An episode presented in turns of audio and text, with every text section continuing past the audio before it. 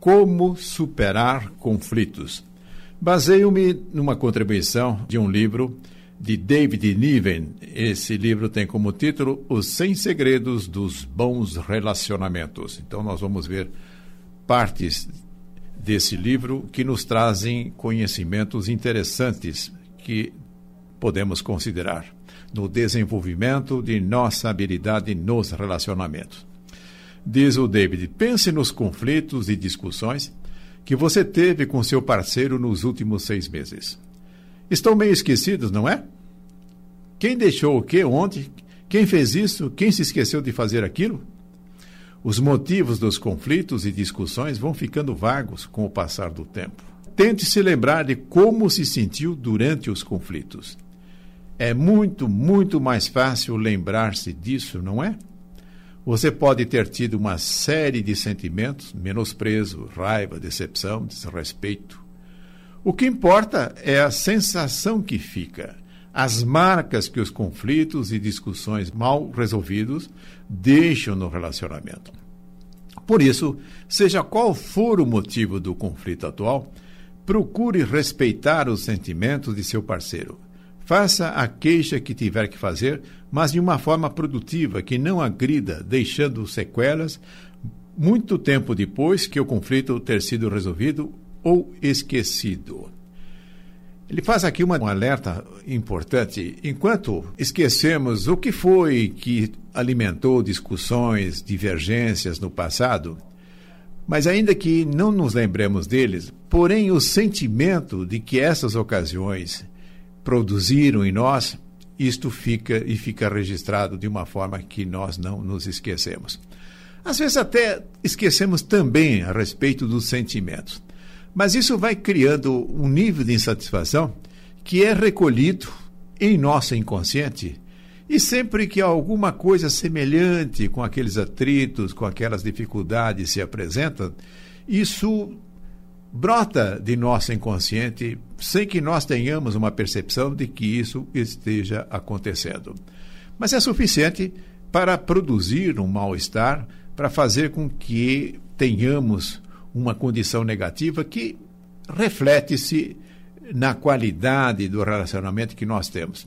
E daí muitas vezes surgem agressões, desconsiderações, que até desconhecemos a origem específica disso. Porém, muitas dessas coisas acontecem em função de vir à tona aquilo que foi sendo represado gradativamente ao longo do tempo, através de dificuldades, de divergências não superadas. Mas o David ainda faz algumas considerações a respeito das dificuldades de seguinte natureza. Diz ele que todo mundo discute, e isso é óbvio. Conflitos são inevitáveis quando duas pessoas tentam conviver.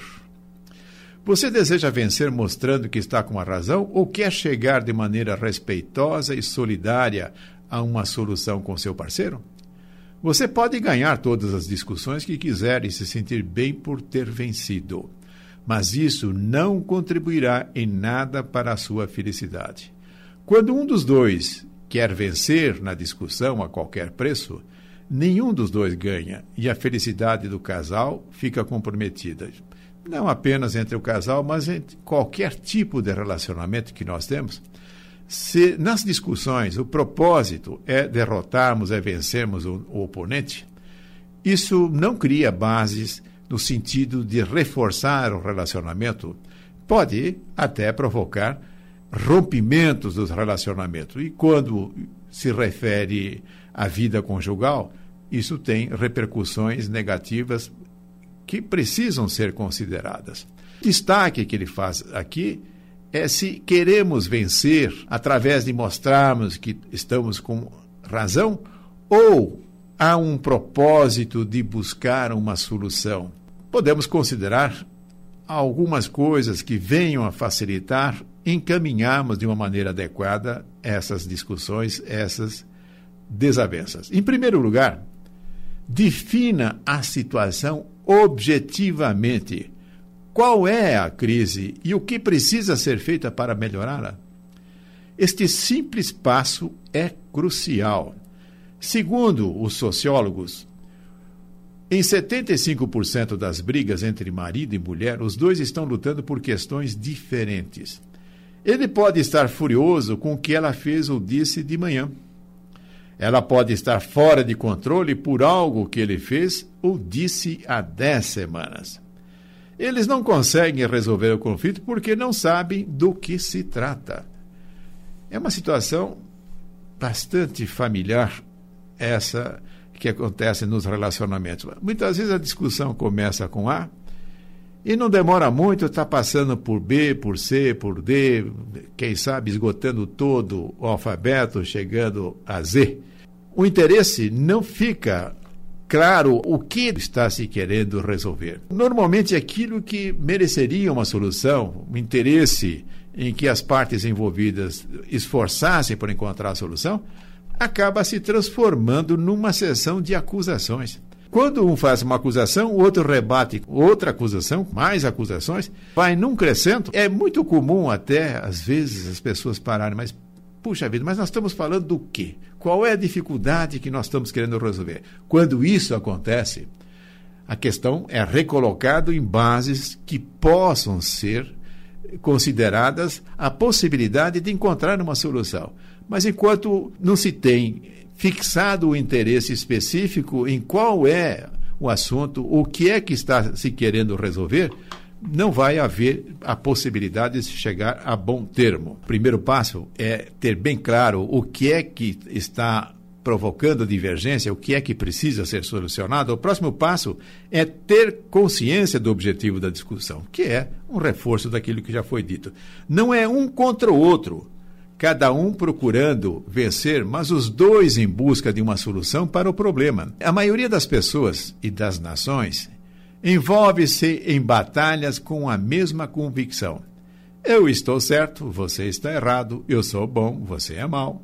Quando um lado vence, a primeira reação do perdedor é: quero uma revanche.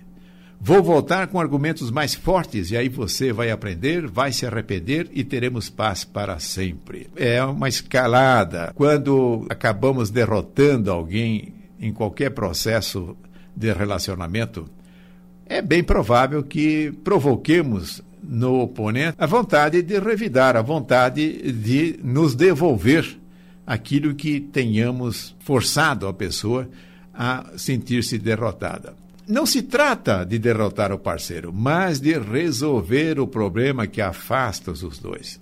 Quando nos concentramos no problema e não na pessoa com o problema, um clima de cooperação e não de competição é fortalecido. Isso pode parecer simples, e é simples, mas é importante. Nas discussões, o tema pode ser as pessoas que estão envolvidas na discussão, então aí começa aquela acusação: você é isso, você é aquilo, você é aquilo outro. Ou podemos nos fixar na questão que está mobilizando o interesse em que se busque algum tipo de solução.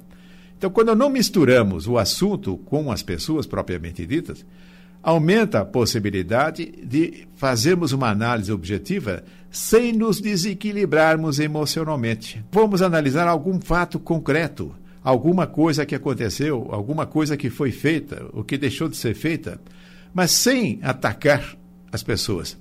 Essa é uma forma até para nós compreendermos a recomendação de não julgar.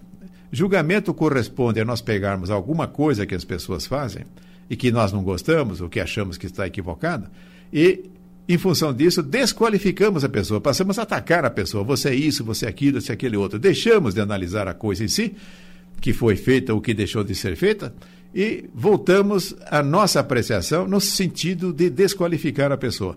Isso causa um profundo desarranjo no relacionamento. E quando o ataque volta-se para a pessoa, a outra vai revidar da mesma forma.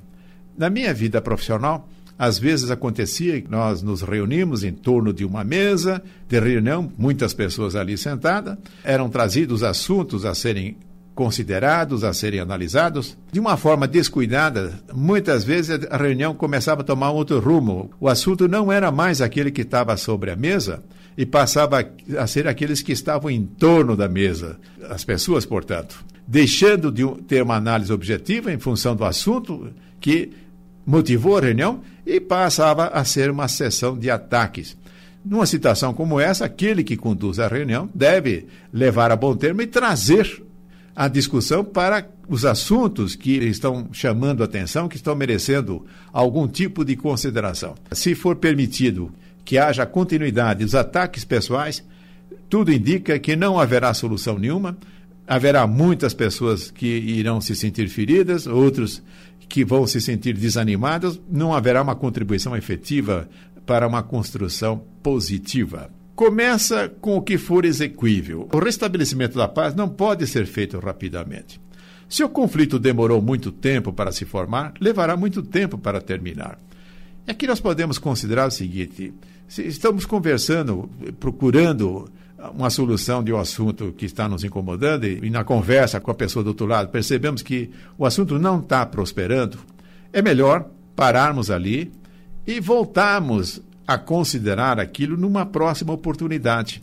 A recomendação é para que tenhamos paciência, que muitas vezes o restabelecimento de uma condição de harmonia vai requerer tempo, porque pode acontecer que a desarmonia seja o produto, seja o resultado de uma desavença que já vem sendo cultivada há muito tempo. Diz o David, quase sempre uma ferida insignificante que causa o primeiro dano ao relacionamento. Como os casais têm a tendência de ignorar o que consideram pequenos problemas, a situação vai se repetindo e se agravando.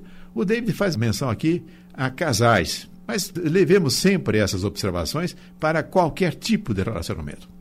Mas se houver amor e desejo de acertar e não de dominar, pode-se chegar a um desfecho feliz para ambos um grande número de conflitos pode ser resolvido desde que as estratégias para fazer a paz sejam conhecidas. E aqui uma observação muito interessante de Gandhi. Ele diz: Não faça o seu oponente cair de joelhos, faça-o cair em si.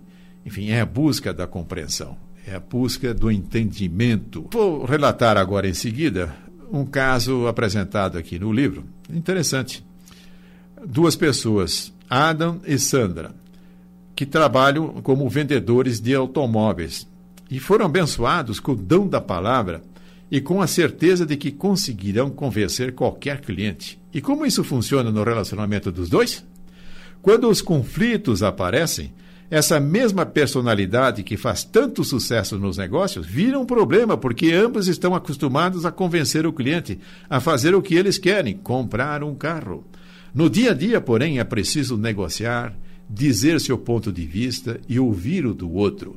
Ter muitas vezes que abrir mão do seu desejo. Vejam, ouvir, procurar entender os outros. O Adam explica o seguinte: então, estamos habituados a usar todos os argumentos possíveis para convencer, mas por outro lado é preciso ouvir atentamente ou para sentir suas necessidades e seus gostos e oferecer o que ele deseja. Então, em nosso casamento, tomamos o maior cuidado para evitar o convencimento a qualquer preço para usar a habilidade de escuta. Isso significa que ele não está aplicando a estratégia que ele aplica para vender carros. Há um cuidado no sentido de respeitar a posição do outro. Entende que a questão não é de convencer a qualquer custo. Nossa profissão, na verdade, tem a ver com entendimento.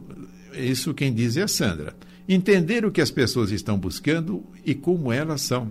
Em nosso relacionamento, isso nos ajuda a ouvir o que o outro está dizendo. De certa forma, ele diz que o mesmo cuidado que deve existir em relação ao cliente que procura para comprar um carro, que é necessário entendê-lo, compreendê-lo, para que possa oferecer aquilo que vai beneficiar o cliente, nos relacionamentos, isso também oferece resultados positivos. Procurar ouvir, procurar entender, consequentemente, buscar solução e não agredir, não levar ainda a uma condição que possa agravar muito mais o que não vai bem.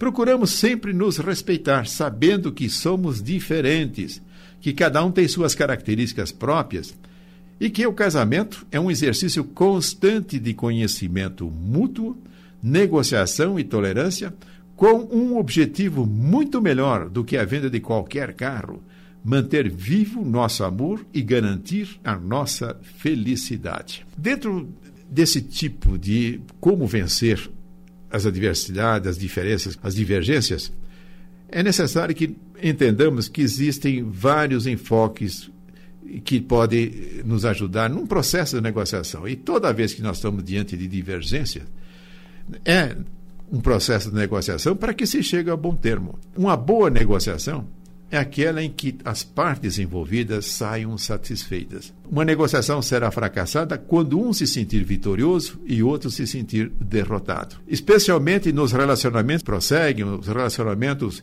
mais próximos, como é o caso daquilo que acontece dentro da família, é desastroso.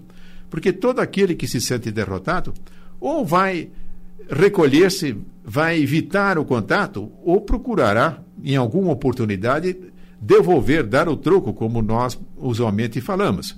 E com isso vai se agravando, vai se aprofundando as diferenças entre aqueles que deveriam, ao buscar as suas habilidades de relacionamento, aprofundar ainda mais os laços de tal forma a trazer aquilo que lhe é significativo na vida.